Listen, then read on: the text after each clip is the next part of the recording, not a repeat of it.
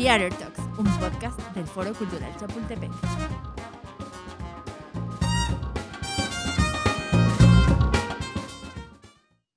Buenos días, buenas tardes o buenas noches. Soy Angie Bisuet y este es Theater Talks, el podcast del Foro Cultural Chapultepec. El nuestro invitado de hoy tuvo su debut en 2019 como productor teatral por casualidad, pero antes ya había hecho cosas grandes siendo International Brand Assistant en Televisa. Y después tuvo su mayor crecimiento profesional hasta el momento en la marca mexicana de mayor prestigio de juguetes para niños, Destroyer. Creativo, innovador, fresco, soñador y trabajador. No se pierdan esta maravillosa plática que estoy segura les dejará muchas lecciones. Con nosotros, Claudio González. Bueno, como vieron en nuestra presentación, Claudio es eh, productor teatral por casualidad. Pero antes que nada, estudiaste diseño gráfico, o sea, por publicidad, marketing, a eso es lo que te dedicas. Cuéntanos esa historia. Pues, bueno, hola a todos, gracias por la invitación. Este, yo estudié diseño gráfico por, pues, no sé, crecí en una familia, mi papá es arquitecto, mi mamá es artista plástico, de hecho estos dos cuadros de acá atrás son de ella. Este, Qué lindos. Gracias. Y, la verdad es que al principio yo quería estudiar, de hecho, escenografía. Ese era como mi, sueño. Pero en México no había carrera tal cual como para ser escenógrafo. Sí había algo en el CNA, pero fui a ver la escuela y como que no me encantó. Y pues ya como que dije, que engloba todo? Diseño y ya de ahí veo a qué me voy moviendo. Y pues ya acabando la carrera, busqué trabajo y, entré a licensing, que es si el, negocio de licensing es eh, licenciamiento tal cual, es eh, llevar la imagen de alguna caricatura, de, algún, ah, de alguna marca a producto. trabajaba en Televisa llevando eso, llevaba toda la parte gráfica, aprobaba para varios estudios internacionales que los productos cumplían con los lineamientos de, los personajes y bla, bla, bla, que salían en una mochila, por ejemplo. Y de ahí, pues ya brinqué a trabajar a Destroyer y llegué a desarrollo de producto, tal cual seguía haciendo diseño, un poco más, bueno, ahí sí entraba un poco más industrial también, yo estudié gráfico, porque, o sea, bueno, porque son productos al cual son juguetes. Este, ya me trabé, se me olvidó por qué estaba hablando de esto. Perdón, soy súper disperso.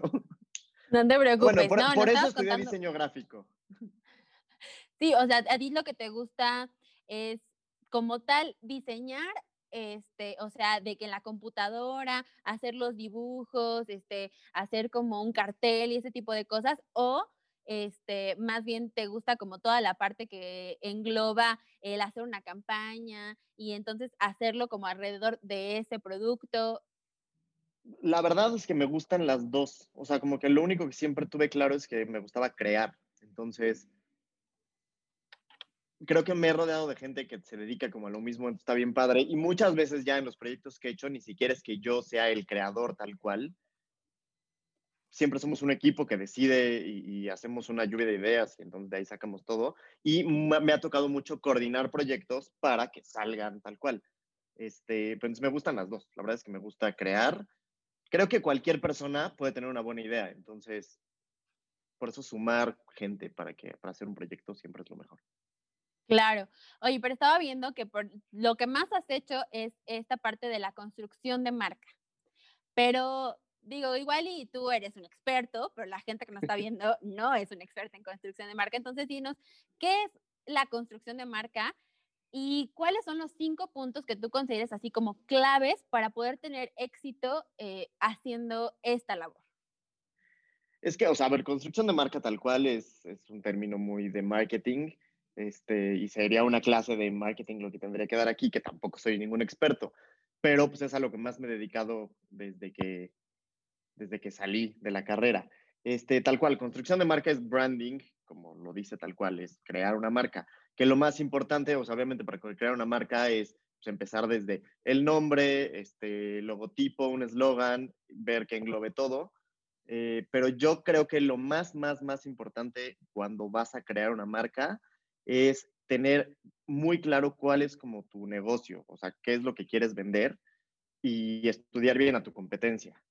Eso es como que lo más importante. Ya que tienes eso, el segundo punto sería eh, ver qué es lo que te diferencia para entonces, porque eso es lo que vas a tener que realmente explotar y, dar a conocer. Y, ya con eso, el punto es lograr estar en el top of mind de la gente, o sea, estar en la cabeza de la gente todo el tiempo. Y eso se logra pues ya con contenido de marca, que es tal cual, pues, o sea, bueno, publicidad por un lado y el contenido que es el que al final es publicidad disfrazada. Ahorita vamos a hablar de la obra seguramente. Y la obra, pues al final era publicidad disfrazada en... No disfrazada, porque al final sí era una obra de arte, pero pues había un buen de spots de marketing, bueno, publicitarios dentro de la obra. Esa es la realidad. Y eso es contenido de marca, que hace que estés en la cabeza de la gente todo el tiempo. Este, yo creo que esos son como los, los cinco, no, los, llevo cuatro, ¿verdad? Yo creo que el quinto sería crear empatía con tu consumidor. Tienes que estudiar muy bien a quién le estás vendiendo, quién te está consumiendo, que eso, la verdad es que ahorita con redes sociales es muy fácil leer y saber qué es lo que quiere la gente. Este, y, crear empatía con ellos. Bueno, ajá, sí es complicado, es que las redes sí son, Twitter es horrible, o sea, en específico. Pero en Facebook, la verdad es que si tú subes algo, la gente opina y puedes ver qué le gusta, qué no le gusta y sobre eso crear conversación con ellos, creo. Claro. Creo yo.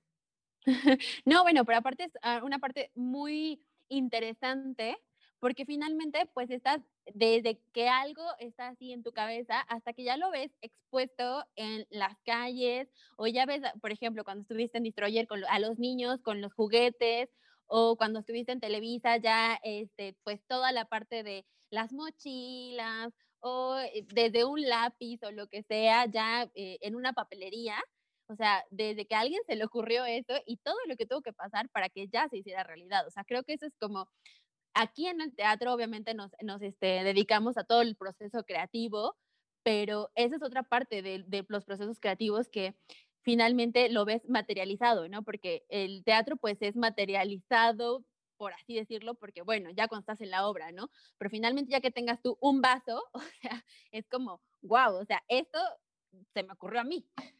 Mm, totalmente, la verdad digo, eso es lo más satisfactorio, ya que tienes el producto final o ya lo ves o ya ves la reacción. Yo que he trabajado mucho con niños, ver la reacción de un niño cuando ve el producto y se emociona o, por ejemplo, eh, alguna vez me tocó, eh, bueno, antes hacía los escaparates de, de, la, de Destroyer y estar parado afuera y ver opiniones de la gente así de, wow, está increíble o cosas así, la verdad es que sí es una satisfacción padrísima. Pero lo que sí tengo que decir es que construir una marca no es como que hay la hago y ya está es un trabajo y talacha de años y esfuerzo y, ser constante. O sea, una marca así, Coca-Cola no lo logró de la noche a la mañana. Es la marca que es porque lleva años haciéndolo muy bien. No, claro, digo, finalmente también por eso este, hay carreras que se dedican a esto y hay consultores, o sea, incluso toda la gente de imagen pública, este, toda la gente que, que, este, que son consultores de alguna empresa, de algún político, o sea, finalmente todo eso, por eso tiene una especialidad, porque sí es una chamba y sí también requiere de mucho conocimiento y lo que tú decías, ¿no? De este, evaluar el entorno y saber qué es lo que la gente quiere, a la gente que tú te quieres dirigir y lo que tú les quieres vender para que no llegues con alguna idea maravillosa, extraordinaria que va a revolucionar el mundo y que al final no va a funcionar. Entonces, te digo, por eso es una carrera. No, totalmente. Aunque debo decir una cosa que sí creo, es luego mucho más sencillo. Luego, cuando tienes ya como muchos, o sea, cursos y bla, bla, bla, te complican las cosas. Es mucho más sencillo a lo que dije hace rato, escuchar a tu consumidor. Eso creo que es la base de todo. Muchas veces quieres llegar a imponerles un producto y es que ellos no quieren eso. Si los escuchas y, ellos te van a decir que lo quieren, lo haces y se va a vender, creo yo.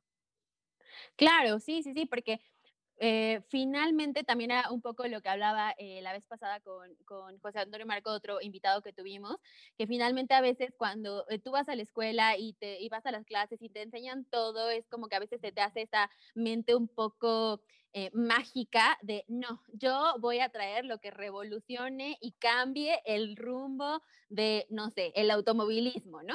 Y es como, a ver, no, o sea, es que, o sea, sí puede ser que tú al rato ya seas una persona o una marca o una empresa que ya esté eh, liderando ese mercado y que ya puedas traer una innovación, pero finalmente, o sea, no es como que de la noche a la mañana, ni tampoco todas esas ideas mágicas pegan, o sea, finalmente, pues también te tienes que ir como lo que dices, ¿no? O sea, a lo que tu consumidor quiere. O sea, el consumidor no quiere que le traigas este, fantasías ni ideas locas. O sea, quiere lo que ya conoce y es eso, ¿no? O sea. Sí, tal cual, tal cual. O sea, sí creo que lo más importante es eso, escuchar. Al consumidor, usuario, lo que sea. Dime, dime. Pues tú has hecho y has creado muchas cosas, digo, obviamente, como dices, con un equipo, eh, escuchando, haciendo este eh, research en los mercados a los que te has dedicado, estuviste eh, en la creación de Revistroyer, este, has hecho muchas campañas publicitarias para los productos que, que crearon, digamos, dentro de la empresa, los juguetes, etcétera. Pero cuéntanos un poco de cómo es tu proceso creativo. O sea, un día se levanta Claudio y dice, quiero tener una idea maravillosa o, cuál es para ti tu proceso creativo?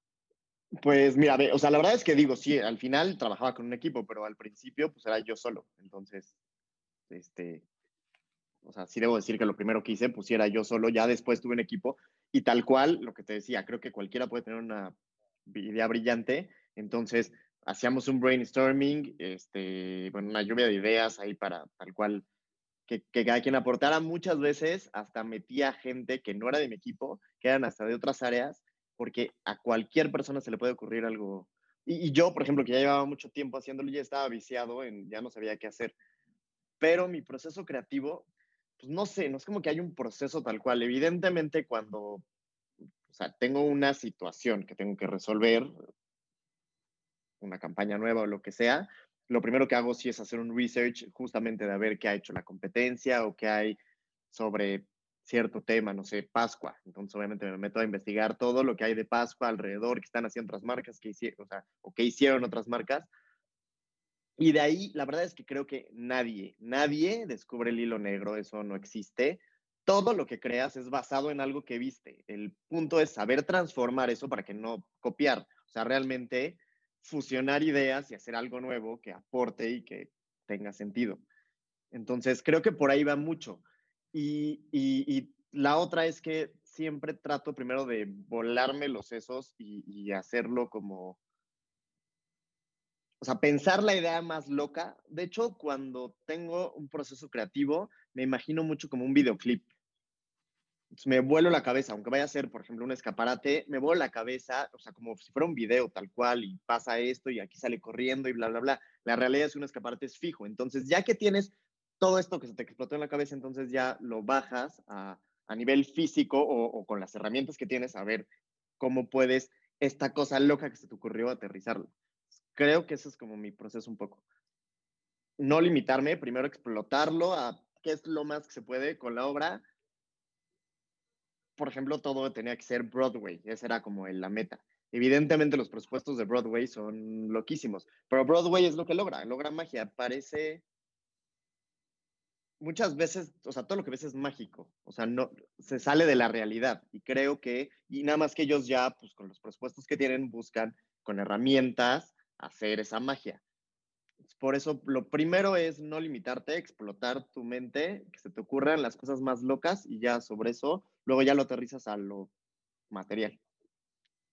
No sé si me di a explicar con mi proceso creativo. No, sí, digo, está súper bien, porque finalmente yo creo que cada quien tiene sus procesos, ¿no? Digo, hay gente que es como muy metódica y dice, no, yo me levanto a las 7 de la mañana, hago una meditación, me tomo un café, voy a mi este, escritorio y escribo eh, todo lo que me venga a la mente antes de empezar mis actividades, ¿no? E, e, eso que dices, la verdad, sí ayuda mucho, ¿eh? Sí, eso la verdad es que yo sí lo hago. Cuando estoy seco, así que no se me ocurre nada, justo empezar a dibujar o empezar a escribir las cosas y así, eso sí, sí, o sea, sí creo que lo que tienes en la cabeza tienes que empezar a plasmarlo en papel. Dibujitos, ¿no? No tienes que dibujar impresionante, nada más ir, sí, ir plasmando lo que se te está ocurriendo para entonces ya poder pues, desarrollarlo más. Sí, y por ejemplo, ese es un método, ¿no? Y hay otras personas que dicen, no, yo me tengo que ir al bosque y este, quedarme ahí una semana, que nadie me hable, no tener contacto con absolutamente nada. O sea, yo en mi centro, ¿no? Pero vemos otras personas que, por ejemplo, que también nos dedicamos a este tipo de cosas, ¿no? O sea, nosotros ahorita que tenemos este proyecto de, de Theater Talks y todo, o sea, yo de pronto estoy como, no, ya necesito hacer otra cosa, ¿no? Entonces yo estoy, mira, así, con la cabeza, ¿no? O sea, a veces son las 3 de la mañana y yo, no, pero es que, ¿qué tal si esto? Y entonces ya el teléfono, no sé qué, ya grabé una nota de voz, a ver, no, la computadora, ¿no? O sea, pero yo tengo una agenda en donde yo anoto todo, ¿no? Y ahí, y entonces ahí voy dándole, ¿no? Este, en la cabeza. Entonces ya se me ocurrió una cosa, ya le dije a mi equipo, entonces ya estoy al 200%, ¿no? Y hay pues, otras semanas en las que de verdad no se me ocurre nada, o sea, es como, ¿no? ya no sé qué es hacer, esto no va a ningún lado, ¿no? Sí es eso, la verdad es que sí llegan momentos de inspiración, o sea, a mí me pasa muchas veces que estoy, ni siquiera es que no pueda, o sea, no pueda dormir, que a veces sí tengo insomnio, pero dormido sueño con algo que tiene que ver con justo con lo que tengo que resolver en la semana o lo que sea. Y en ese momento sí me paro y lo escribo, dibujo rápido como que lo que estaba pensando y ya al día siguiente ya le doy como más estructura. Pero, pero sí, tal cual. Te puede, yo no es que tenga un lugar en donde piense, ¿no? Más bien es pues, como se te van ocurriendo. También es porque no me dedico a pintar, que la verdad es que quiero empezar a pintar y que en donde pues realmente eres dueño de tu tiempo y no pasa nada y así. Aquí muchas veces pues hay deadlines y no es como que yo me pueda echar un mes de, ah, me tengo que ir a la playa para que se me ocurra. Pues no, claro. tienes que entregar el viernes y a ver de dónde lo sacas, pero lo entregas. Sí, o sea, a ver de dónde sacas la inspiración, pero esto tiene que salir para ayer, o sea. Así es. Sí, no, digo, finalmente creo que es eh, un tema muy interesante el saber cada quien eh, cómo va encontrando esa forma de hacer que este, su mente se expanda y, cree cosas nuevas, ¿no? Porque cada quien lo tiene, digo, hay muchos libros que te dicen, no, mira, paso uno, dos, o sea, bueno, está bien, ¿no? Que lo leas, que lo sepas, pero no, ahora sí que eso no está escrito en piedra, ¿no? O sea, la creatividad a cada quien se le aflora de formas diferentes, ¿no? Y eso creo que es súper importante, porque o sea, a mí hay mucha gente que, conozco, o sea, como abogados, contadores, así que te dicen, no, no, es que yo soy cero creativo, no es cierto. Todo mundo tiene creatividad. Para resolver cualquier cosa que te pase en la vida diaria, necesitas creatividad. Entonces, creatividad no es pintar y este, escribir un libro. Sí, escribir un libro. Creatividad es resolver un problema. O sea, eh, un abogado en un caso necesita creatividad para ver cómo darle la vuelta al caso. Entonces, creo que todos podemos ser creativos y a ver si hay cursos de procesos creativos, tal cual, que te enseñan cómo a estructurarlo mucho más. Sí, por supuesto. Digo, pero finalmente, por ejemplo, yo, mi papá es contador, ¿no? Y de pronto es como que sus clientes, no, es que, este, no sé, tengo un problema con X situación. Y él como que, no, mira, lo vamos a resolver por aquí, entonces le vamos a hacer acá, entonces aquí vamos a poner una balanza y mira, esto va a quedar padrísimo te voy a resolver tu problema de esta manera, ¿no? Y dices, wow, ¿no? O sea, pero yo creo que también hay una, una este, clave súper importante para que realmente llegues a este momento en el que tu mente dé un poco más de lo que daría en el estándar y es que realmente disfrutes lo que estás haciendo, porque cuando tú lo disfrutas, entonces realmente eh, la cabeza te va a dar para mucho más, ¿no? O sea, si es algo que eh, no estás disfrutando, definitivamente no se va a prender tu mecha de la creatividad, ¿no? O sea, simplemente vas a cumplir y se acabó. Totalmente. Para crear necesitas estar en un lugar que te guste, no un lugar físicamente, pero sí, o sea, totalmente de acuerdo contigo. Bueno, y entonces eh, vamos a pasar a otro tema más teatral. Este, Muy bien. Porque nosotros estuvimos aquí contigo este, muy divertidos, muy gustosos en 2019, que fue tu debut en el teatro. Pero quiero que nos cuentes un poco al respecto sobre por qué hacer teatro. O sea, ¿en qué momento fue, vamos a aventarnos a esto? O sea, la realidad a mí me aventaron a hacer teatro. sí, porque fue, o sea, la, la, la, dueña de la marca, Amparo, que realmente es como la productora, este, es fan del teatro. Y pues yo era director de entretenimiento de la marca, que era justamente de crear experiencias y, eventos y, y, contenido de la marca. y pues ella quería una obra de teatro musical. Entonces, pues mi tarea fue crear una obra musical. La verdad es que yo, pues a mí el teatro siempre me ha gustado, pero pues no era ningún fanático ni estaba inmerso en el teatro. Entonces, justamente para hacer la obra empecé desde un research yendo a ver muchas obras en México y hasta me fui de viaje a ver varias, varias obras. Y justamente mi trabajo pues ya fue juntar este, escritores, bueno, armar todo el equipo, ser productor, desde juntarlos a los escritores. Por ejemplo, a mí me encantó, fue del, de, de, todo el proceso del teatro, lo, de lo que más me gustó fue hacer la música, que conociste a José Ignacio Martínez, con él trabajamos. Este, y, la verdad es que se, juntamos a los escritores, la otra productora que estaba, yo y José Ignacio y Benjamín, que también él estaba haciendo la música, pero bueno, nos tuvimos que juntar con ellos para escribir las letras, porque pues, los escritores sabían de qué iba la, obra y yo tenía la parte de la marca, porque pues la marca habla con un cierto léxico muy especial que muchas veces la gente lo confunde, pero tiene un toquecito que si te pasas de la raya ya no es la marca. Yo también por eso me tuve que meter. Y la verdad es que estar en un proceso creativo de hacer música me encantó. Fue de las cosas que más me gustó de este proyecto en específico pero la verdad es que fue un proyecto complejísimo. Entonces, pero bueno, por eso acabé haciendo teatro, porque me lo impusieron, no me lo impusieron, o sea, me lo impusieron, pero yo sí quise, obviamente, fue un proyecto. Claro. Fue un proyecto bien padre. Oye, ¿y cómo nació el musical? O sea, em, digamos, la idea, o sea, no tanto, ya, ya entendimos la parte de por qué hacer el teatro, pero ¿cómo nació el musical? O sea, ¿cuál fue eh, el, esa primera cosa que dijeron, mira, por aquí nos vamos a ir, porque digo, que no vio la obra no sabe que, que, hablábamos un poco de las diferencias entre las personas, de ser único, y que es algo que Destroyer, o sea, como que siempre lo tiene como un estandarte, este, pero ¿cómo fue que dijeron, bueno, vamos a, plantear todo esto en la obra de teatro con estos personajes? Justamente así fue, o sea, sabíamos qué es lo que de la marca más habla. Eh, decidimos que iba a ser todo alrededor de Chamoy Amigis, que es una de las propiedades, una de las líneas de la marca. Este, y ellos de lo que más hablan es de la inclusión y como de la amistad. Entonces, esa era la base de la obra, tenía que, ir sobre eso. Este, y pues es que no sé, fue literal en una plática con Amparo, estaba Andrea Rocha, que es una de las escritoras en la plática también, y que empezamos a hablar de qué se podía tratar. Este,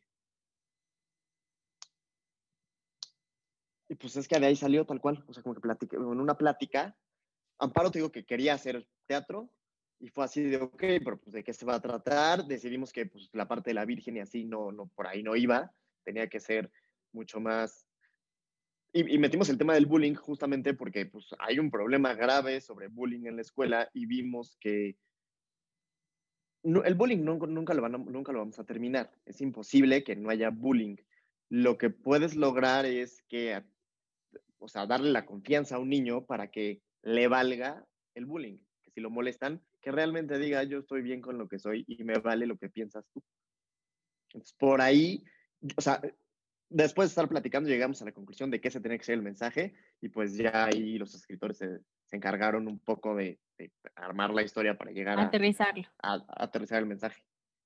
Claro, que ahora volvemos a, a, lo que hablábamos un poco antes, ¿no? Bueno, aquí obviamente escucharon lo que está pasando, la problemática, o sea, no fue una cosa que se sacaron de la manga, no es algo que nadie conozca, o sea, realmente yo creo que sobre todo en este tiempo, eh, con las redes sociales, con todos los chavos, este, que cada vez más chiquitos tienen redes sociales, que están más expuestos y etcétera, eh, tienen mucho más agravado este problema de, del bullying y cada vez se acentúa muchísimo más. ¿no? Entonces creo que ese fue este, un tema súper importante porque toda la gente o todos los chavitos que, les gusta mucho esta marca eh, recibieron este mensaje y de alguna forma yo creo que sí tocaron muchos este, corazones, por así decirlo, este, porque finalmente yo me acuerdo mucho de una chiquita que vino a, a la obra y que creo que ella tenía un problema justo con sus lentes, ¿no? Y que ya no se los quería poner. Y luego regresó con la mamá y dijo,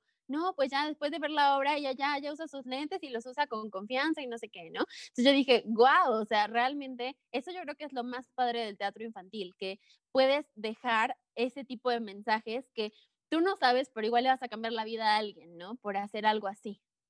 No, claro, y a ver, uno de los lineamientos como de la marca es que Destroyer no educa, solo da su humilde opinión. Y eso es porque al final es una marca de entretenimiento, no es que se dedique a, o sea, no somos la escuela, bueno, sí, Destroyer no es la escuela, pero la verdad es que al final sí hay una responsabilidad como marca de, o sea, de dar un buen mensaje. Entonces, por eso, eso sí era muy importante como con la obra, que realmente le dejara algo al niño y que le ayudara. Y, justamente la problemática del bullying es de las cosas más complicadas. Y sí, justo el caso que cuentas de la niña, la verdad es que estuvo padrísimo. Esas son de las cosas que después del proyecto, que es pesadísimo, el enterarte de esos casos te deja una satisfacción increíble, la verdad. Oye, ¿cuál fue tu experiencia al, este, al hacer todo esto, no? Porque digo, finalmente, este, digo, sabemos la magnitud del proyecto, pero primero quiero saber a ti, este, como profesional, personalmente, ¿qué fue lo que te dejó este, este proyecto? Muchísimo. Y no el proyecto, este sino, o sea, la producción como tal teatral. La verdad es que crecí muchísimo. O sea, personalmente me ayudó literal hasta forjar mucho más carácter. Eh, así, de entrada, así puedo decirlo, eso a nivel personal. Y a nivel profesional, pues aprendí de varias este, ramas, o sea, justo me tuve que meter a música, meterme a la escenografía bien. Eh, yo no leo ni, una revista ni por error, y pues aquí me tenía que poner a leer el guion sin parar para ver que estuviera bien. Este, entonces, o sea, me tuve que meter como a muchas cosas y eso estuvo increíble, o sea, aprendí mucho por todos lados. Fue un proyecto muy complicado, pero la verdad es que estuvo bien padre. Y, y de los retos que hubo, pues creo que mucho era el tiempo, es que hasta la parte administrativa, o sea, como productor, pues evidentemente tienes que administrar muy bien las cosas y yo no era nada bueno administrando, ni mi, ni, o sea, ni, ni, mi, ni, mi administración personal es buena. Entonces, la verdad es que me tuve que meter bien a checar peso por peso, que, no, que esto no se pasara del presupuesto, que todo estuviera a tiempo, que, híjole, muchas cosas. La convivencia con la gente. La verdad es que fue increíble, conocí gente súper valiosa en mi vida ahorita. Tú eres una, lo debo decir. Ay, te quiero. Este, pero, pero la verdad es que fue complicado, porque igual así como eso, no, la verdad es que no, no, puedo, no puedo hablar mal de nadie de los que estuvieron en la obra, pero había gente muy complicada que luego era un mundo de creativos. Y entonces en un mundo de creativos, pues todos son muy sensibles. Y entonces luego para decirles así de esto no me gusta era complicado. Entonces, no sé, aprendí muchísimas cosas. La verdad es que para la gente que se quiera dedicar a hacer teatro, está increíble, increíble. Es muy complicado, eso sí lo tienen que saber. Pero la satisfacción cuando sale el proyecto es inmensa. O sea, de verdad, de todos los proyectos que he hecho en mi vida, yo creo que este es, no sé si el más, pero de los que más satisfacción me dieron. Sí, la verdad es que el teatro y digo, yo creo que todo tiene su grado de complejidad, pero el teatro, o sea, ya cuando te metes este, de lleno, o sea, es, hay cosas que dices, es broma que esto, o sea, tiene que suceder, ¿no? O sea, desde, no sé, este, ciertos, este, ciertas pijas, ciertos este, clavos para, eh, no sé, unir tu escenografía, o sea, hasta eso que dices, ¿Qué? No, totalmente. Pero ¿sabes qué? Aparte, o sea, aparte de los detallitos, porque justo hay muchísima gente atrás que, o sea, la gente siempre ve a los actores, pero hay un mundo atrás de gente que son mucho más que los actores que ven enfrente nada más. Pero, pero no, algo que yo, la verdad es que todo lo que había hecho antes era mucho como tele y, y, y, video, o sea, video para YouTube, para bla, bla, bla. Que al final eso, pues tú lo haces y luego editas y ya, no pasa nada. Y esto era en vivo.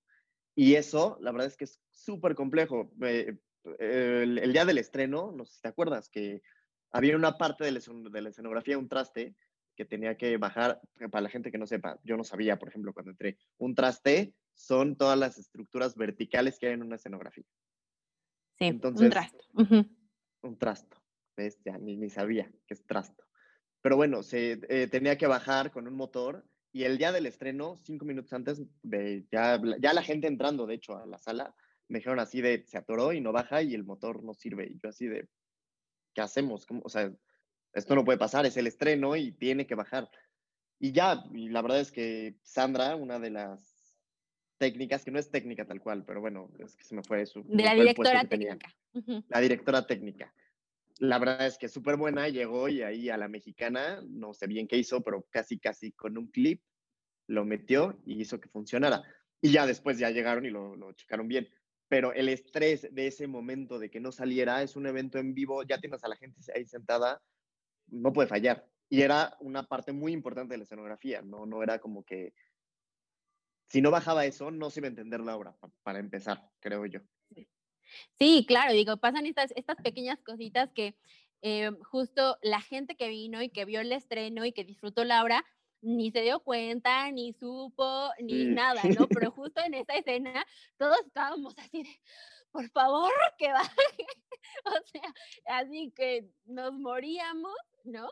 Pero justo es eso, ¿no? Yo creo que esa es la magia de, del show en vivo. O sea, que todo puede pasar. O sea, se te puede ir la luz, eh, se fue un micrófono, no entró la canción, o sea, y que son esas cosas que de pronto te hacen más tolerante a la frustración, ¿no? O sea, que dices...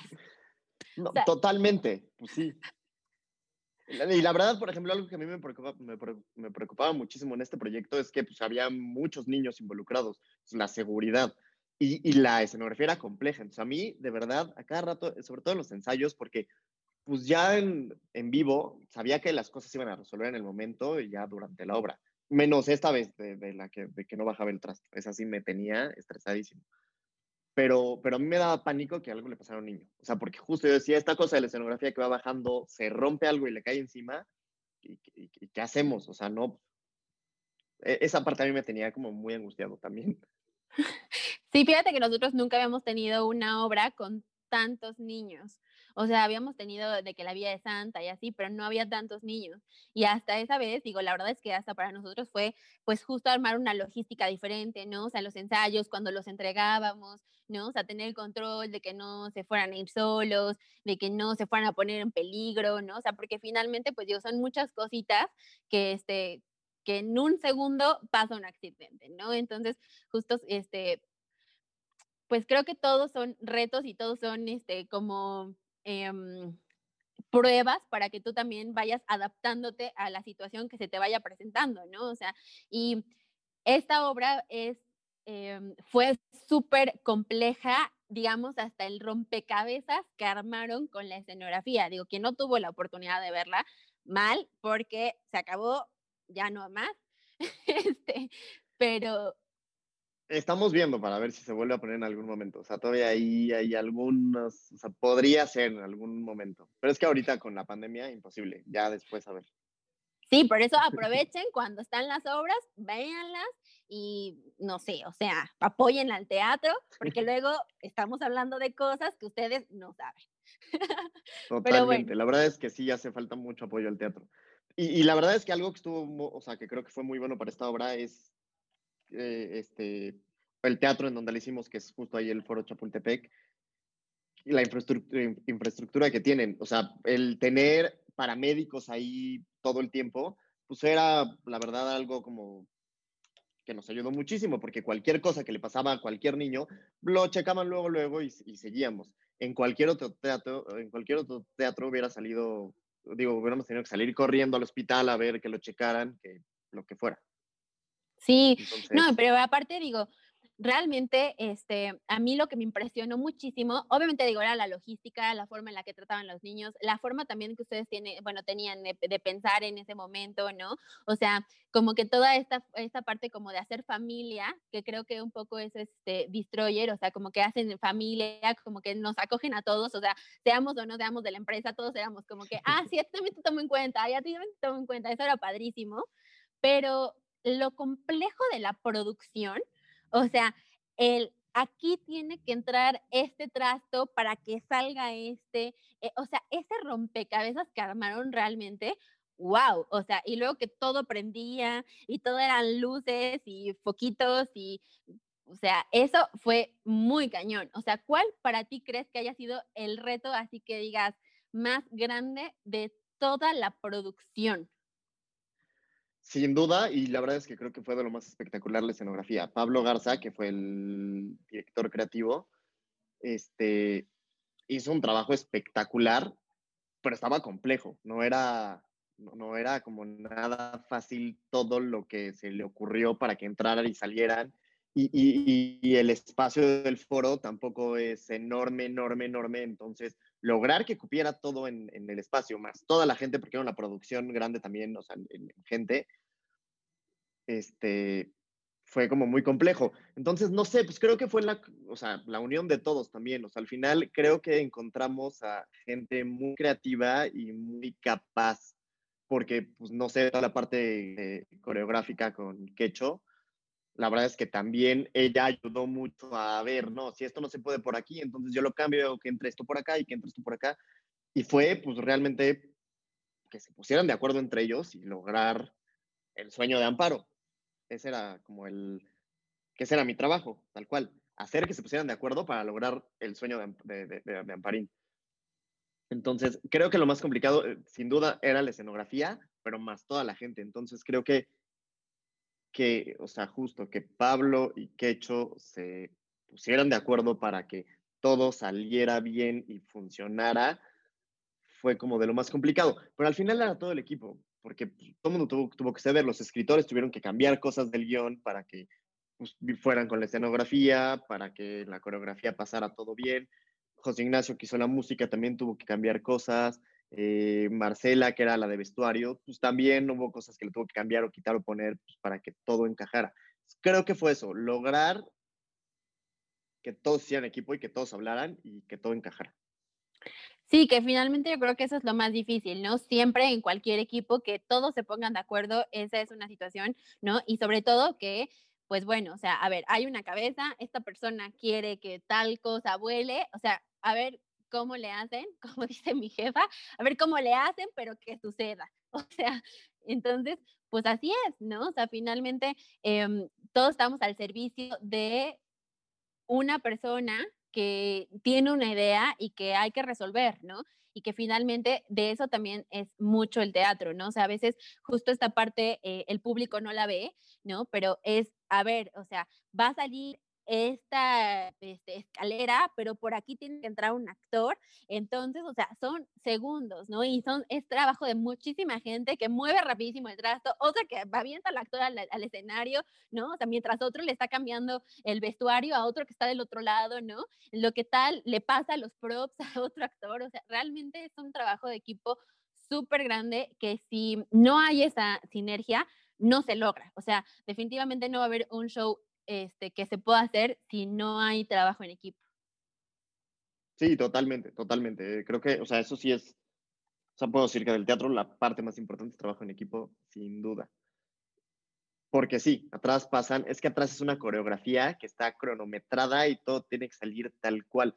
Y de hecho, cuando hay un error, pues ya le toca al actor en vivo, no sé, si sale sin un, sin un, este, sin algo de utilería, pues resolver, porque ya no trae con lo que iba a hacer la escena, pues a ver qué se le ocurre y a ver qué, qué hace. ¿Resolver? Sí, resolver. Sí, yo, sí, yo creo que sí, eso es lo más difícil de cuando uno hace eh, teatro o incluso cualquier evento, ¿no? Pero bueno, ahorita que estamos hablando de, este, del teatro como tal, o sea, sí, eso es lo más difícil, porque luego hay muchos egos, o sea, en general, y entonces como que manejar todo eso y decir, bueno, yo cedo en esto, pero tú cedes en esto, y no, o sea, como que hacer esa sinergia de todos y entonces agarrar la onda de que estamos trabajando todos para que nuestro trabajo salga bien y se vea bien y hablen bien de él, o sea, yo creo que eso es lo más, lo más complejo. Sí, la verdad es que sí. Oye, y, o sea, ¿lo vas a volver a hacer? O sea, ¿sí quieres hacer más teatro en tu vida? O sea, a ver, no, lo descarto en mi vida. La verdad es que fue un proyecto que, o sea, yo acabé agotado después de, del teatro. De verdad, a mí me, o sea, puedo decir que me cambió en muchos sentidos la vida, o sea, hasta a nivel personal, o sea, real. O sea, sí fue un proyecto que me agotó ahorita la verdad es que la pandemia para mí sí fue hasta un descanso, o sea, sí fue por completo, o sea, a mí, yo, yo obviamente no, no aplaudo que, que haya una pandemia, pero para mí sí fue como un lo necesitaba, de verdad lo necesitaba. Entonces, no lo descarto. La verdad es que fue una experiencia bien padre y me encantaría volver a hacerlo. Creo que la parte económica en el teatro está muy complicada, lo que decíamos hace rato, no hay apoyo en el teatro y como que pues, la gente no va, falta mucha cultura de teatro en México, aunque, aunque somos, yo creo que en Latinoamérica de los que más produce teatro, pues en México como que la gente no va, no sé por qué, porque ni siquiera es tan caro, pero la gente tiene mucho la idea de que es caro, la verdad es que no sé, no sé por qué, porque por más publicidad que le metas, hay ciertas obras que obviamente se vuelven un boom y entonces todo el mundo las quiere ver, pero, pero la verdad es que es, muy complicado el teatro. Entonces, no lo descarto. Sí me, gusta, me gustaría trabajar en algo alrededor del teatro. Ya haciéndole igual el productor y estar ahí 24/7, no lo sé. La verdad, no sé. No estoy segura de si quiero dar mi vida para esto. No, la verdad es que no sé. Pero trabajar alrededor de, sí. Sí, la verdad es que es un mundo muy padre. Sí, justo lo hablaba con el señor Jorge, este, que este tipo de trabajo te aleja también muchas veces de, de, tu familia, ¿no? Y lo que decíamos es que un poco es hacer un balance, ¿no? O sea, no todo puede ser siempre perfecto, igual no siempre puede estar al 100 aquí, a veces tienes que atender cosas familiares, pero normalmente atiendes más cosas de aquí que las cosas familiares, ¿no? Entonces, sí es muy demandante, ¿no? Muy, muy eh, demandante. Totalmente, es más, o sea, yo, por ejemplo, a que había hecho más tele, la verdad es que en tele, con todo y que es muy demandante, sabes que los domingos son libres. O sea, sabes que el domingo, digo, solo con que sea un caso muy especial, que la locación solo puede en domingo, bla, bla, bla, pues tienes trabajo en domingo. Pero normalmente el sábado en la noche acaba lo que estás grabando y se retoma el lunes. Entonces sí tienes espacios para convivencia familiar y, y el teatro no. De hecho, el fin de semana es cuando tienes que estar metido ahí y entre semana, que es cuando pues, podrías tener un tiempo libre, pues la gente está en otras cosas. Entonces sí, sí, no, el teatro sí, sí es, sí es muy complicado. Sí, oye, ¿y qué tal luego las juntas a las 12 de la noche? Oye, es que pasó esto. O sea, la verdad es que sí, pues sí. Y el mundo de los teatreros, eso yo no sabía, sí, son súper nocturnos. Pues yo, la verdad es que en, en, mi casa venían y prácticamente teníamos juntas nocturnas para, de, o sea, de lecturas del guion con todo el equipo creativo, o sea, con escenografía, vestuario, bla, bla, bla. Este, eran las noches las juntas, porque durante el día estaban pues, viendo proveedores y haciendo otras cosas, y en la noche es cuando tenían tiempo de sentarse justo a tener procesos creativos. Entonces, yo prácticamente, antes de la etapa ya como de, de, de, entrar al teatro, fue tener a gente aquí en mi casa hasta las 3 de la mañana, pues resolviendo, justo, bajando todo a papel para entonces ya poder entrar al teatro y hacerlo. Oye, pero al final te ganaste un metro. Y eso, o sea, ¿qué te hizo sentir? No, pues justamente fue por eh, música original para un musical mexicano. la verdad es que estuvo bien padre, te digo que de las partes que más disfruté fue hacer la música. El metro, realmente yo creo que este José Ignacio Martínez, que fue el que hizo todo, pero pues al final todos aportamos. Entonces, sí tengo un cachito de ese metro, si es mío. Este, no, pues la verdad es que increíble. O al final ganar un premio por un proyecto en el que has estado involucrado y que has dado el 200% de tu vida, de tu esfuerzo, de tu tiempo, ganar algo, pues siempre es una satisfacción. Que la verdad es que yo creo que teníamos que haber ganado mucho más premios en, en, esa premiación. No voy a hablar de más, pero hubo otros que, que, creo que nos merecíamos. Sí, sí, sí, sí, definitivamente, pero bueno, finalmente sí hubo un reconocimiento, este, y porque finalmente también se lo merecían, ¿no? O sea, las canciones, más allá de, bueno, tener toda esta esencia de Destroyer y etcétera, también tenían un mensaje, ¿no? La obra tenía un mensaje, o sea, no es como cuando vas a ver algún show, este, no sé, digo, no, no por denigrar ningún show, ¿no? Pero finalmente no es como un show de botargas o una cosa así, en donde nada más vas y cantas y no, o sea, sí era una historia, o sea, y realmente sí también te dejaba un mensaje como lo que decimos, ¿no? O sea, le pudiste haber cambiado la vida a alguien por eso que hiciste bien hecho con canciones que igual las puedes cantar porque son divertidas, porque tienen este, eh, palabras chistosas o lo que sea, pero que finalmente también te están enseñando algo, ¿no? No, y la verdad es que uno de los puntos que sí teníamos muy claros es que tenía que, o sea, el teatro infantil en México, y no, igual no es por denigrar ni por hacer menos a ninguna obra, pero tenía que ser superior a cualquier obra infantil que hubiera habido en México. Y creo que lo logramos a nivel producción muy cañón. O sea, sí, sí, sí, sí fue, o sea, tenía que ser un proyecto que disfrutaran adultos y niños y la verdad es que la respuesta de los adultos, yo mucha gente que invité, como que venía con toda la flojera eh, a, la obra y ya saliendo me decían, está espectacular, ¿por qué no me habías dicho? Yo así de, porque ya te había dicho, pero la gente no lo cree.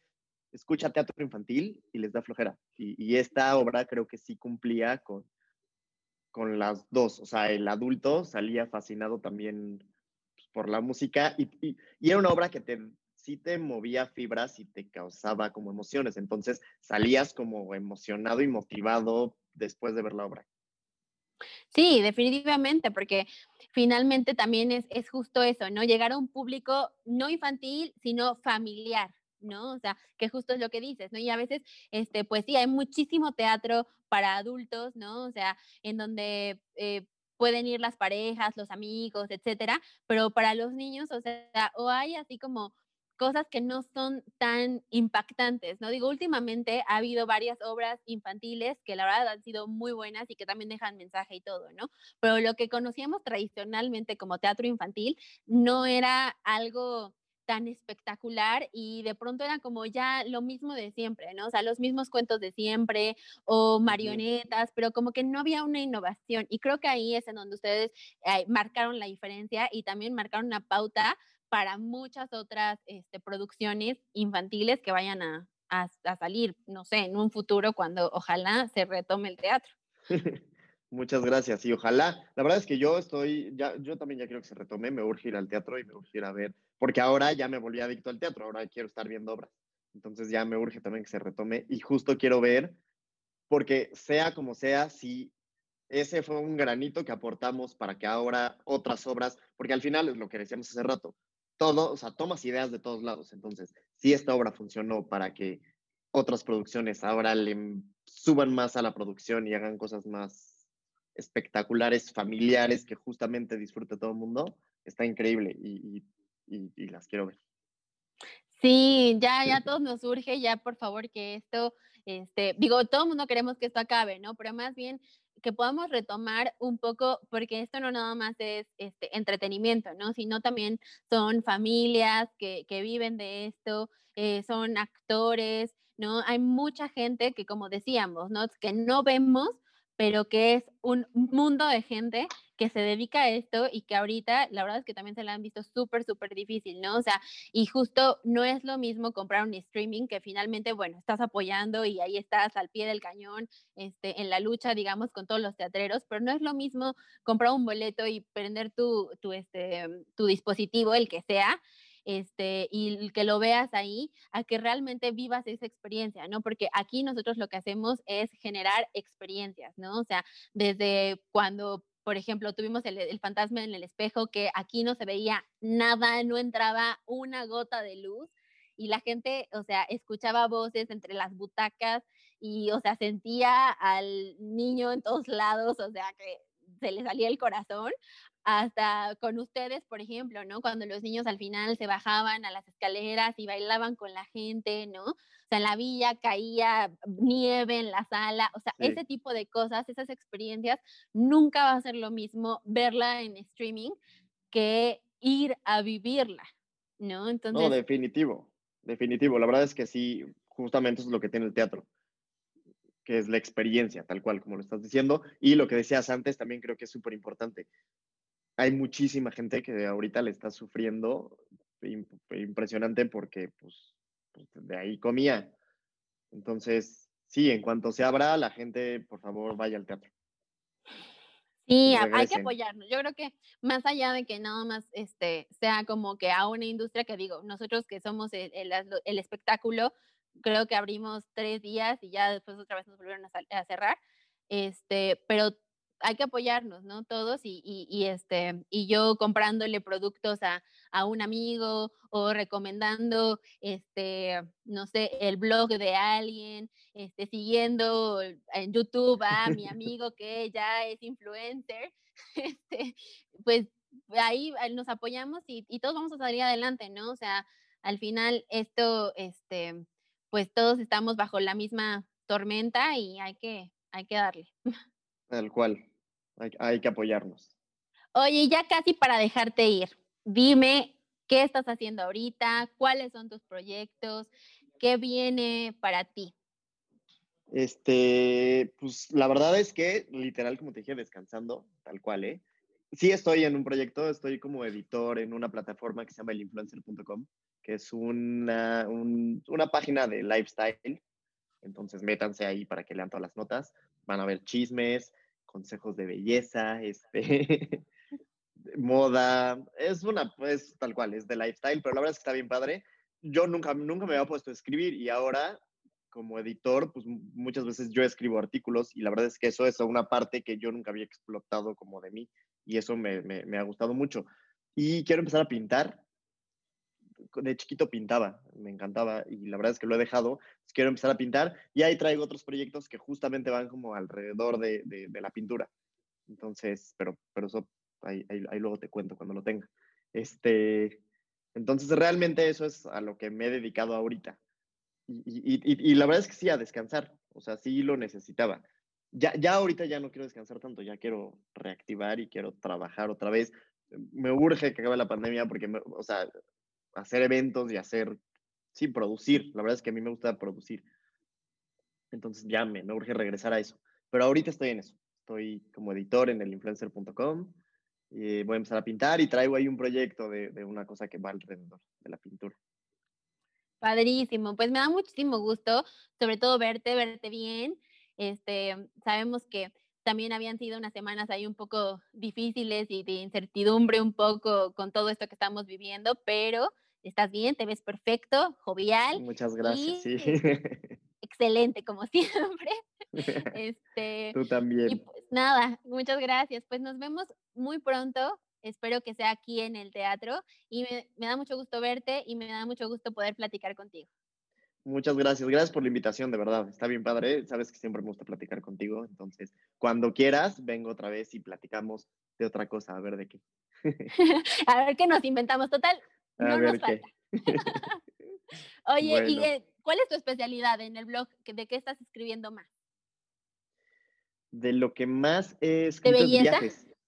No, no, la verdad es que de belleza no soy yo el especialista de viajes. La verdad es que desde lo que más he, eh, escrito y he visto que ha jalado muy bien aparte de viajes. Está bien padre porque también es parte de, quiero empezar a viajar más para escribir sobre, pues, hay secretos de lugares que luego la gente no conoce porque se va nada más a lo turístico. Bueno, pues sigan el influencer, todos los que son por el mundo. Pero ahora va a ser Claudio por el mundo. Muy bien. Bueno, que, estés muy bien, te mando un beso. Estamos en contacto. Gracias, igual. Bye. Bye. Bueno, pues espero que hayan disfrutado tanto como yo lo disfruté el día de hoy esta plática con nuestro muy querido y estimado Claudio González. Y pues nada, recuerden que tenemos todos los miércoles nuevo contenido para ustedes y los últimos viernes del mes tenemos un nuevo playlist para poderlos acompañar todos los días. Nos vemos muy pronto en el teatro. Theater Talks, un podcast del Foro Cultural Chapultepec.